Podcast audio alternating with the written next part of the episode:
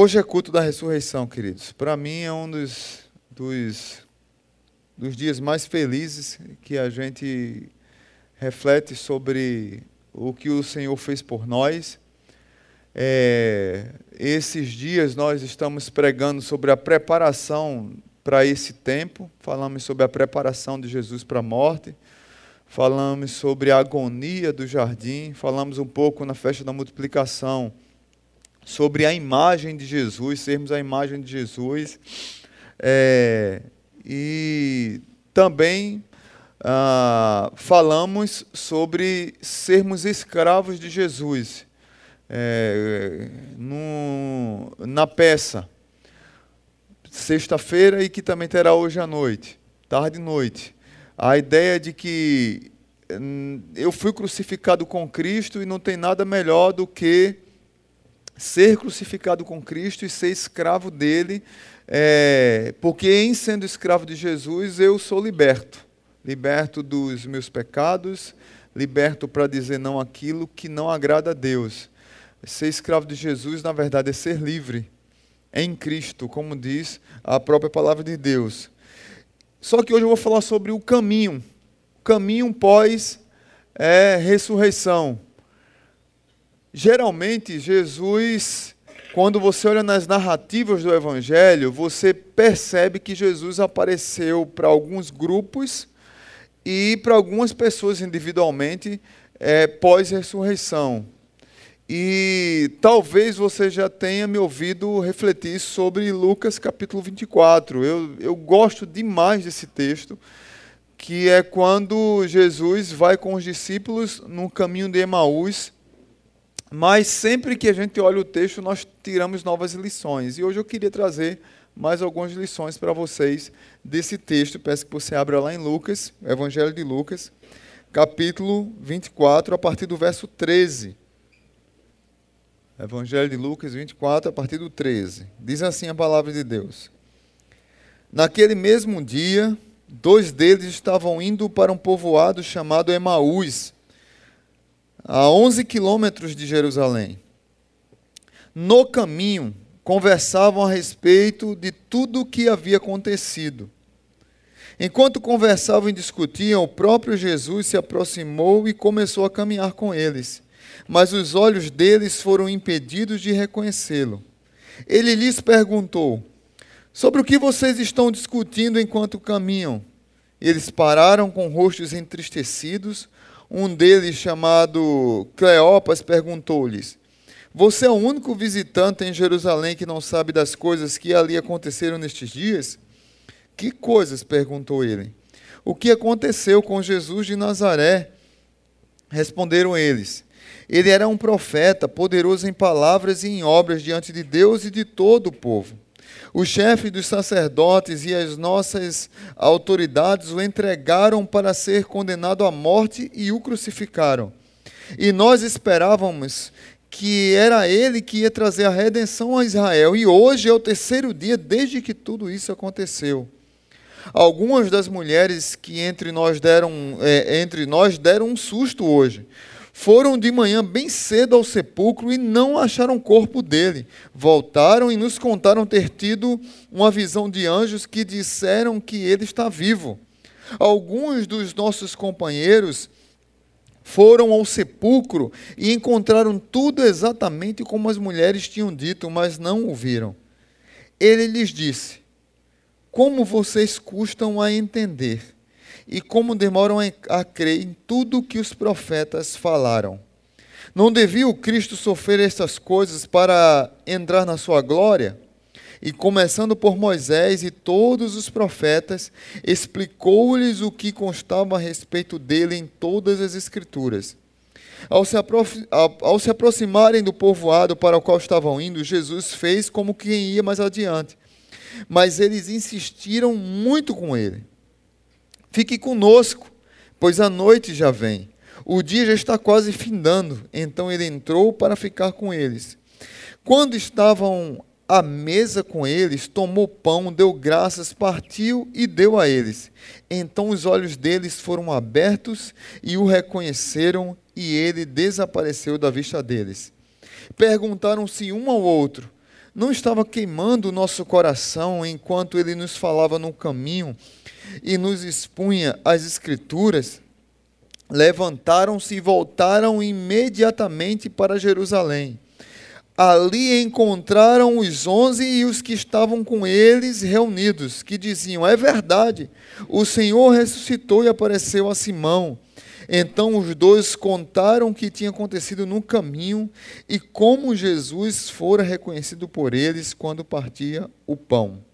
Pai Santo, muito obrigado pelo dia de hoje. Muito obrigado porque podemos dizer que o Senhor está vivo, que o túmulo está vazio, que a cruz está vazia, mas o trono do Rei dos Reis, Senhor dos Senhores, está ocupado. O Senhor está vivo e está lá. O Senhor continua reinando sobre todas as coisas. Muito obrigado, porque nós não vivemos sobre a expectativa da desesperança, do desalento.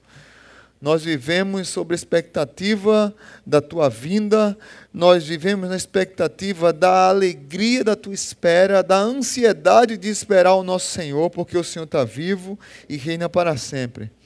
Muito obrigado, porque nós poderíamos procurar em qualquer túmulo da face da terra, aqui é Jesus Cristo, mas não vamos encontrar, porque lá não há Jesus Cristo. Lá há um túmulo vazio, porque de lá o Senhor saiu, porque o Senhor venceu os grilhões da morte e o Senhor está vivo. Que dia especial, Senhor, que nós podemos é, recobrar o nosso ânimo e renovar nossa esperança. No nome de Jesus. Amém. Então, como eu disse, os evangelhos contam em suas narrativas as aparições de Jesus pós-ressurreição. E é interessante que quando Jesus, é, quando os discípulos estavam indo para um povoado chamado, uma aldeia chamada Emaús, mais ou menos de 11 a 13 quilômetros de Jerusalém, é, Emaús, em alguns lugares, alguns mapas não, não se encontra. Então era provavelmente um povoado pequeno, e o qual esses discípulos que é, receberam a notícia daquelas mulheres é, se você ler primeiro do verso 1 até o 12, você vai ver que as mulheres estiveram lá de manhã, tiveram encontro com o anjo e perceberam que ali Jesus não estava. Voltaram para dizer aos discípulos, os discípulos não creram, mas Pedro, que era mais aguerrido, que, que queria de qualquer forma se encontrar com Jesus, ele sai correndo, apesar de não crer, vai lá e comprova que as ataduras que enrolaram Jesus estavam lá, mas Jesus não estava realmente, ele havia ressuscitado. Mas é, esses discípulos que estão indo para Emaús estão tristes, estão sem esperanças, estão desalentados, estão frustrados, estão decepcionados. Eles estão é, sem expectativa porque o sonho foi destruído, porque a, a utopia que eles criam que aquele rei iria assumir o trono, iria vencer o Império Romano e seria o rei deles. Ele agora está morto e, e todos os seus planos se desmoronam como um castelo de cartas, como um castelo de areia, aquele castelo de areia que nós fazemos. É, na beira da praia e daqui a pouco vem uma onda e passa por cima e acabou todo o trabalho de duas, três, quatro horas por causa de uma simples, simples, mas bravia onda para aquele castelo.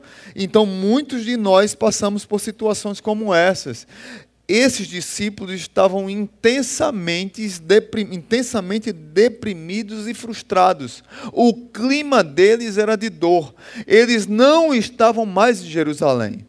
O clima de Jerusalém, a expectativa de Jerusalém é: cadê o corpo? Estamos com medo, mas chegou a notícia de que ele está vivo. Os discípulos não acreditaram, mas havia essa expectativa. Os discípulos de Emaús não, eles estavam com a notícia da sexta-feira: Jesus está morto.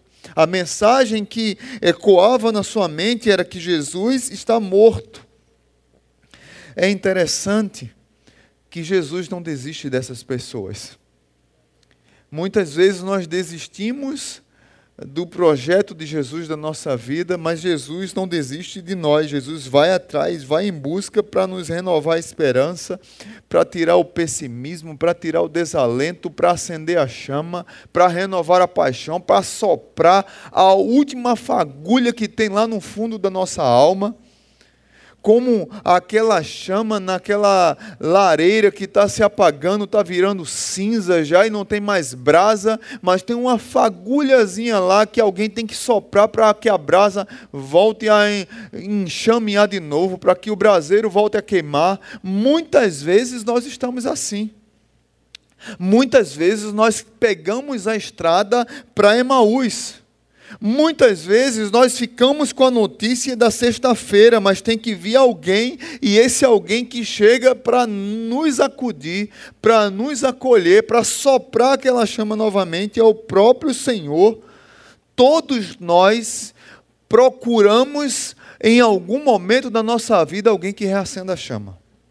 Todos nós, em algum momento da nossa vida, perdemos as expectativas, os sonhos, os planos, tudo fica obscuro, o prazer desaparece, a alegria de viver desaparece, a alegria de servir a Deus desaparece, a paixão pela pregação do Evangelho desaparece, a paixão pela comunhão com a igreja, a paixão pela comunhão com a vida desaparece. Mas Jesus chega do nosso lado está lá soprando aquela chama e nós esperamos que alguém chegue, que sopre que essas brasas voltem a queimar, voltem a reacender. Muitos nós estamos no caminho de Emaús. Muitos nós pegamos essas estradas e é interessante demais isso, gente. Quando eu olho para os discípulos no caminho de Emaús e olho para os discípulos que não acreditaram que Jesus ressuscitou dentre os mortos e ficaram ali em dúvidas, sofrendo, chorando, esperando essa alegria renascer no seu coração, eu fico com a mensagem no meu coração de que parece que nós passamos mais tempo num túmulo do que o próprio Jesus. Jesus passou três, três dias num túmulo, às vezes nós passamos mais do que três dias mas Jesus está lá para reacender essa chama. Então, olhando para esse texto, eu queria tirar algumas lições é, objetivas para mim e para a sua vida. É, nós que muitas vezes estamos morrendo por dentro sem perceber, é, o caminho de Emaús ele está gigante na nossa frente porque nós achamos que Emaús é o único caminho para a nossa vida e muitas vezes. Então hoje eu vou falar sobre o caminho e por mais que pareça difícil, é no caminho para Emaús, num caminho para a dor que Jesus quer nos restaurar. A gente está caminhando para o sofrimento e Jesus vai conosco para o sofrimento, para o Emaús da nossa vida, para restaurar a chama que está lá se apagando, que está lá é, morrendo, que parece que colocaram água nela. Então, a primeira lição é, para mim e para a sua vida é que num caminho acontecem as superações da vida. É no caminho que nós superamos os obstáculos, é no caminho que, que nós superamos as dificuldades da nossa vida. Se você olhar é, nos versos 13 ao 15, verso 17, verso 32 e verso 35, vai dizer que eles estavam no caminho, Jesus começou a caminhar com eles enquanto eles estavam indo no caminho, e enquanto eles caminhavam entristecidos, frustrados, decepcionados no caminho, Jesus começou a aquecer-lhes o coração com a palavra. Também lá no final diz que quando eles estavam no caminho, eles dizem um para o outro: Olha, no caminho, quando Jesus pregava, o nosso coração se acendia novamente, ardia, queimava o nosso coração. E eles pegam o caminho de volta para Jerusalém para reanimar os discípulos e para dizer: Nós encontramos o Salvador, ele está vivo. Então é no caminho que Jesus diz para mim e para você que é possível sair da dor. É no caminho que nós redescobrimos a esperança. É no caminho que o nosso coração e mente começa a se reacender. Lá no verso 35 diz que eles estavam voltando para Jerusalém, retomando o caminho, voltando animados, renovados, restaurados. As coisas acontecem na nossa vida enquanto caminhamos. Lembram da mensagem que eu preguei sobre a agonia do jardim? Quando Jesus saiu do Getsemane, os discípulos estavam tão entristecidos, tão frustrados, tão decepcionados, tão arrebentados pelo sofrimento do Getsemane, que eles pegaram no sono e Jesus teve que dizer para eles: levante-se, acordem, vamos, caminhem, andem. Não acabou a missão. É no caminho que as coisas acontecem.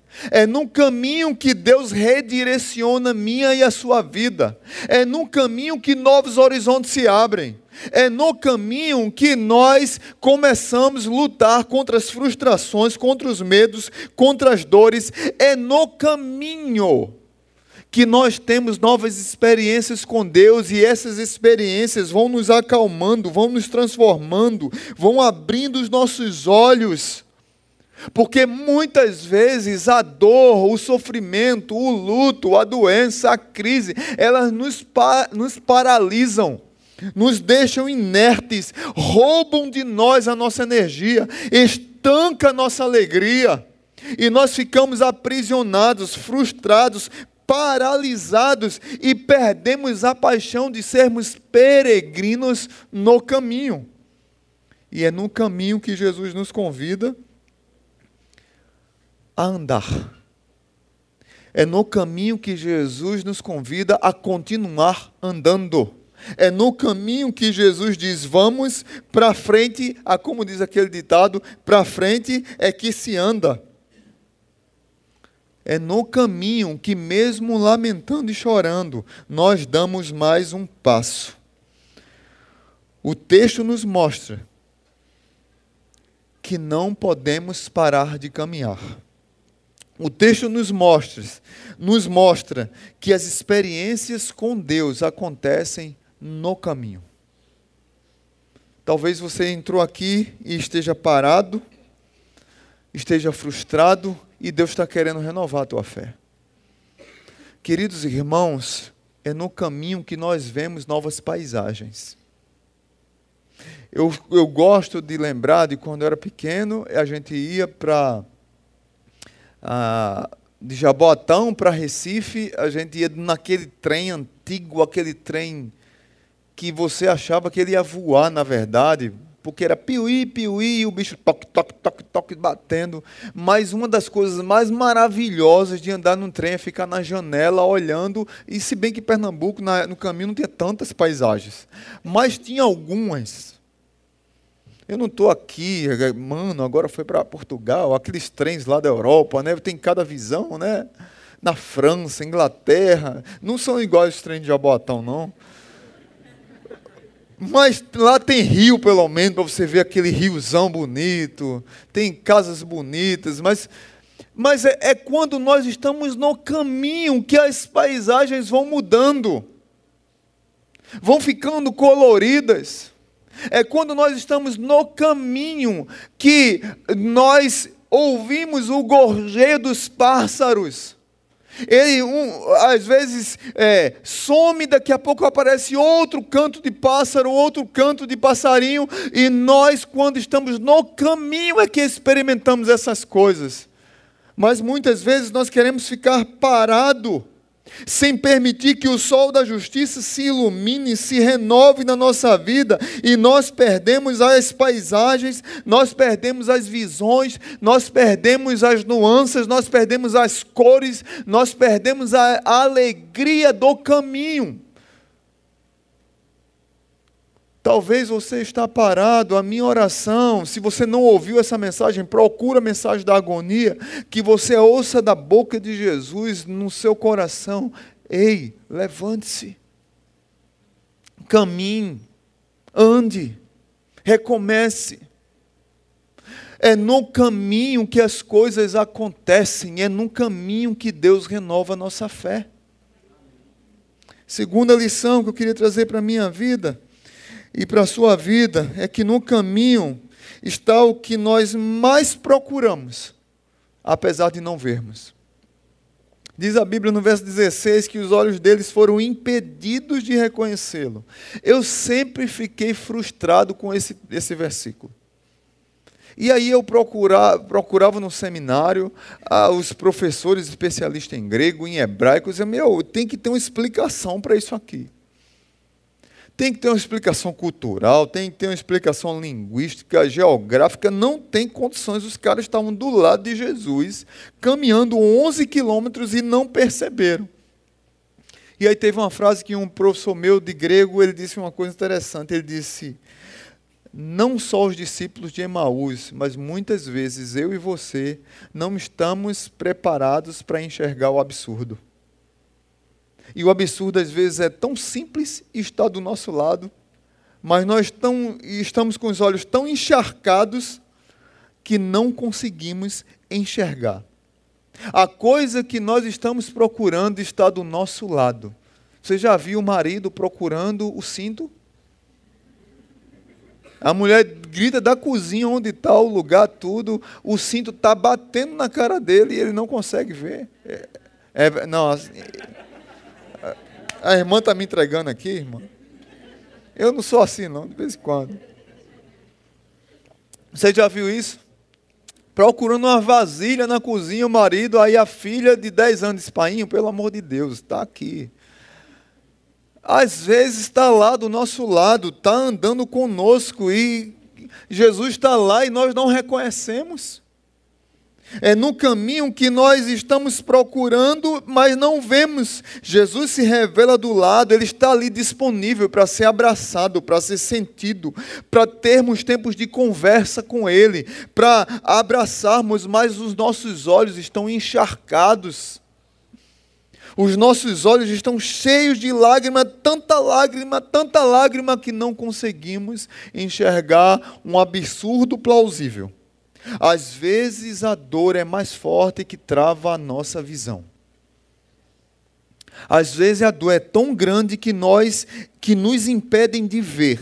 O desalento e a desesperança, ela chega com uma força tão grande que nós não conseguimos enxergar essa possibilidade que o professor me disse a mim. Nós, muitas vezes, não estamos preparados para enxergar a possibilidade do absurdo mas o absurdo está lá do nosso lado.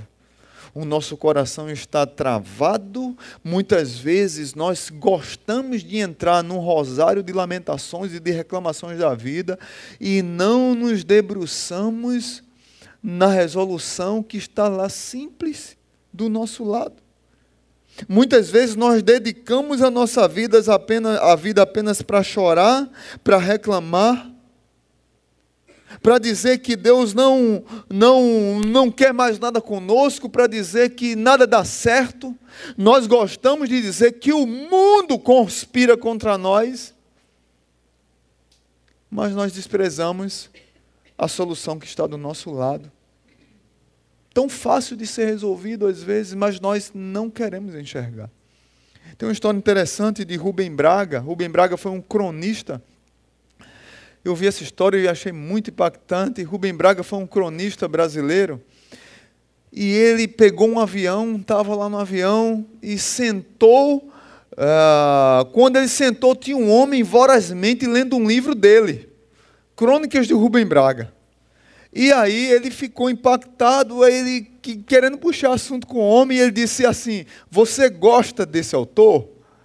O próprio autor perguntando. E o homem nem olhou de lado, disse: Gosto, e se o senhor fizer o favor de não puxar assunto, eu quero continuar lendo. E aí Rubem Braga está certo, ficou calado lá. E aí ele viajou. Daqui a pouco o avião para, tem todo aquele trabalho. Rubem Braga se levanta, vai para o corredor. O homem está lá devorando o livro, antipático apático, sem olhar para conversar com ninguém. Daqui a pouco ele fecha o livro, olha para frente. Aí olha para quem está perto dele e diz assim: aquilo é o Rubem Braga? Aí o rapaz disse: sim, é Rubem Braga. Ele disse: e ele estava no nosso avião? Sim, o avião não abriu ainda, ele estava aqui dentro. E ele estava onde? Ele estava aí, do seu lado. E muitas vezes é assim, gente.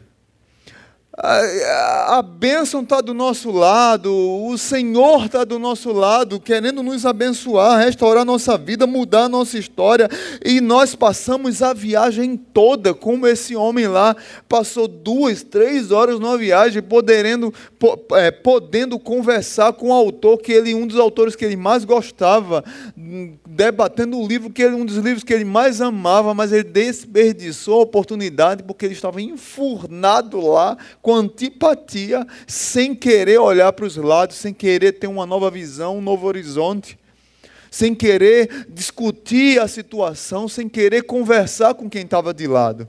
E muitas vezes é assim: Jesus está do nosso lado, querendo resolver a nossa situação, e nós muitas vezes queremos que a solução seja que venha um batalhão de anjo, que desça um raio do céu, que uma montanha se mova, que o mar se seque. É assim que a gente quer resolver. Porque diz: não, se não for desse jeito, Deus não falou comigo. E Deus está dizendo: o caminho é só esse aqui, é só virar a chave, é só dar esse passo, é só virar à esquerda, é só virar à direita. Não, mas a gente quer que Deus mova moinhos quando Deus está nos convidando do nosso lado para algo simples, do nosso lado. É no caminho que Deus quer resolver nossas situações, é no caminho que nós precisamos enxergar que Deus está do nosso lado querendo nos ajudar. Então nós podemos olhar para o lado e perceber que Deus, Deus está ali. Amém? Amém? Terceira lição que eu queria trazer para mim e para a sua vida é que no caminho ficamos tristes por um motivo que não existe mais. Talvez isso aqui foi uma das coisas que mais mexeu comigo. Porque eu já li esse texto, já preguei várias vezes, mas Muitas vezes nós choramos, claro, e eu não estou aqui criticando quem chora, não, porque eu sou chorão, vocês me conhecem. O que eu estou falando aqui é que muitas vezes nós choramos, nós lamentamos uma situação, um sofrimento que não existe mais. O sentimento é de total impotência, desespero, ficamos desmaiados com a dor, mas o problema já foi resolvido. Nós podemos até ficar tristes com a lembrança, nós podemos até chorar com o fato, mas não chorar porque o fato não. Ah, como se. Não, meu amigo, passa a bola para frente e anda. Recomeça, levanta, caminha. Porque já passou, isso já foi resolvido. Mas no caminho nós ficamos muitas vezes tristes por um motivo que não existe mais. E o motivo que esses homens estavam chorando, frustrados, decepcionados, é, desalentados, sem sonhos, sem esperança, era o um motivo de que Jesus morreu, mas Jesus não estava mais morto, ele havia ressuscitado. A morte foi vencida por ele. E ele estava ali de lado e os homens chorando, reclamando, porque o mestre deles tinha morrido, o rei deles tinha morrido, e com o rei foi enterrado os seus sonhos, seus planos, sua utopia, seus sonhos de vencer o Império Romano, seus sonhos de, de, de sair da escravidão do Império Romano. E agora tudo foi por água abaixo. Todos os planos, todos os sonhos foram por água abaixo, mas eles choravam por um motivo que não existe mais. O maior problema que eles choravam já tinha sido resolvido. Você já chorou por um motivo que não existe mais? Será que você ainda tem chorado por um motivo que não existe mais? Queridos irmãos, quando Jesus ressuscitou dos mortos, ele destruiu, ele colocou debaixo do seu poder toda tristeza. Quando Jesus ressuscitou dos mortos, ele colocou debaixo do seu poder todo o império das trevas. E quando Jesus ressuscitou dos mortos, ele colocou debaixo de toda de toda a sua eh, felicidade, de toda a sua esperança, ele colocou debaixo a angústia, o desespero, a dor, o sofrimento, tudo foi, de, foi tudo foi para baixo. Porque Jesus ressuscitou, está vivo, e a maior mensagem que esses homens precisavam ouvir era de que Jesus havia ressuscitado, eles precisavam entender, compreender o motivo da ressurreição e de que eles estavam chorando por uma coisa que não existia mais. Eles precisavam compreender que nós, eu gosto sempre de usar a ilustração dos óculos, que a nossa cosmovisão precisa mudar quando eh, Jesus estava do lado desses discípulos, eles precisavam compreender agora o mundo de uma nova perspectiva, a partir da vida, a partir da ressurreição. E quando nós enxergamos a vida a partir da ressurreição de Jesus, muitas coisas mudam. Debaixo das nossas alegrias ficam as lágrimas. Debaixo das nossas esperanças ficam as nossas angústias. Debaixo do, da nossa força, da nossa fé, ficam as nossas fraquezas e dores. Porque Jesus ressuscitou e essa é a grande mensagem que precisa ser pregada. Essa é a grande mensagem que aqueles que continuam chorando precisam ouvir, compreende? Quando ficamos sem conseguir caminhar, paralisados, inertes, embriagados pelo medo, nós precisaríamos fazer uma reflexão. Quantas pessoas que estão conosco, que estão dentro de, de igrejas, que ouvem mensagem domingo após domingo, que estudam a Bíblia, mas têm um medo terrível do futuro, ficam paralisados com o futuro. O futuro nem chegou ainda, mas o medo paralisa que ele não consegue nem imaginar que vai chegar daqui a pouco tempo. Não, eles não conseguem viver o presente porque estão frustrados com medo do futuro. E agora, como será? O meu rei está morto. E agora como será? Não tenho mais Senhor. E agora quem, como será? Não tenho mais quem me proteja. E vivem numa insegurança eterna, profunda, preocupado com o dia de amanhã, o tempo todo? Quantos de nós não estamos conseguindo desfrutar da presença de Jesus no presente, porque estamos desesperadamente chorando pelo passado e não conseguimos sonhar com o futuro? E aí desprezamos o presente não vivemos o presente. Temos medo da morte? Temos medo de perder emprego, temos medo de andar ali e ser atropelado, temos medo de andar e receber uma bola perdida, vivemos só sobre o, a, o estigma do medo, é medo, é medo, é medo. E choramos por um motivo que não existem mais. É um nó que nós precisamos desatar. Nós não conseguimos, mas aquele que desata os nós está do nosso lado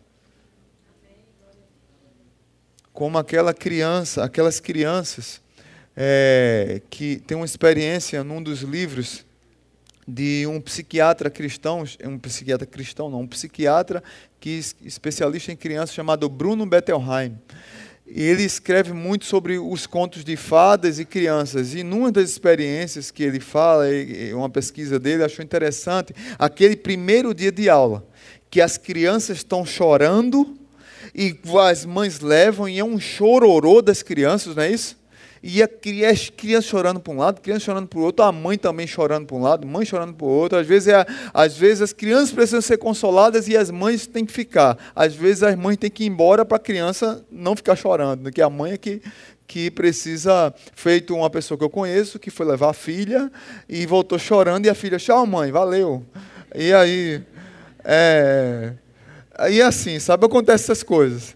Mas você sabe como é primeiro dia de aula, né? É um chororô. E tinha uma criança que chorava muito, eu quero minha mãe, eu quero minha mãe. Eu olhava para as outras, eu quero minha mãe. Era todas as crianças dizendo, eu quero minha mãe. Virou uma música. Eu quero minha mãe. Aí, essa criança específica, a mãe olhou para ela e disse, filha, filha, olhe para mim. Acalme, mamãe está aqui, fique tranquila. Tá certo, mamãe. Por que, mamãe? Porque eu vou ser sua professora. Pare de chorar. E a menina fez um ar de sorriso assim, aí olhou para as outras crianças, aí ela parou de chorar, olhou para as outras crianças, viu as crianças chorando, aí ela olhou para a mãe e disse assim: Então eu quero meu pai, eu quero meu pai, eu quero meu pai, eu quero meu pai. Queridos irmãos, muitas vezes nós somos assim. Nós choramos por um motivo que não existe mais. Muitas vezes nós somos igual a essa criança, muitas vezes nós precisaríamos cantar esse hino que nós cantamos aqui, olha, porque ele vive, eu posso crer no amanhã. Porque ele vive, temor não há.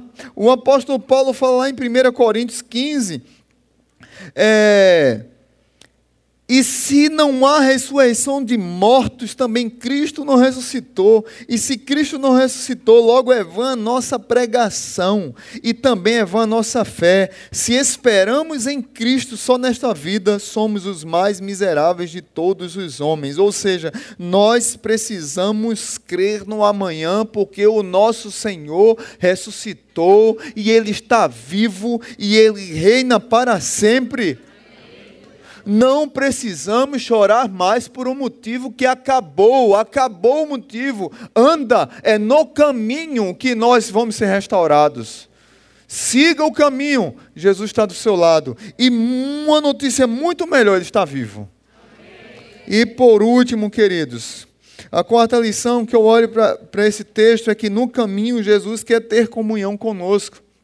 Verso 28 a 31 diz que Jesus é, é, ele fez como quem ia embora, fez como que como que fosse continuar a jornada, porque já era noite, mas os discípulos de Emaús disseram: Não, entre na cidade conosco, entre na casa conosco, vamos cear conosco, é perigoso, entre aqui. Mas na verdade, no fundo, no fundo, ah, o que Jesus queria era entrar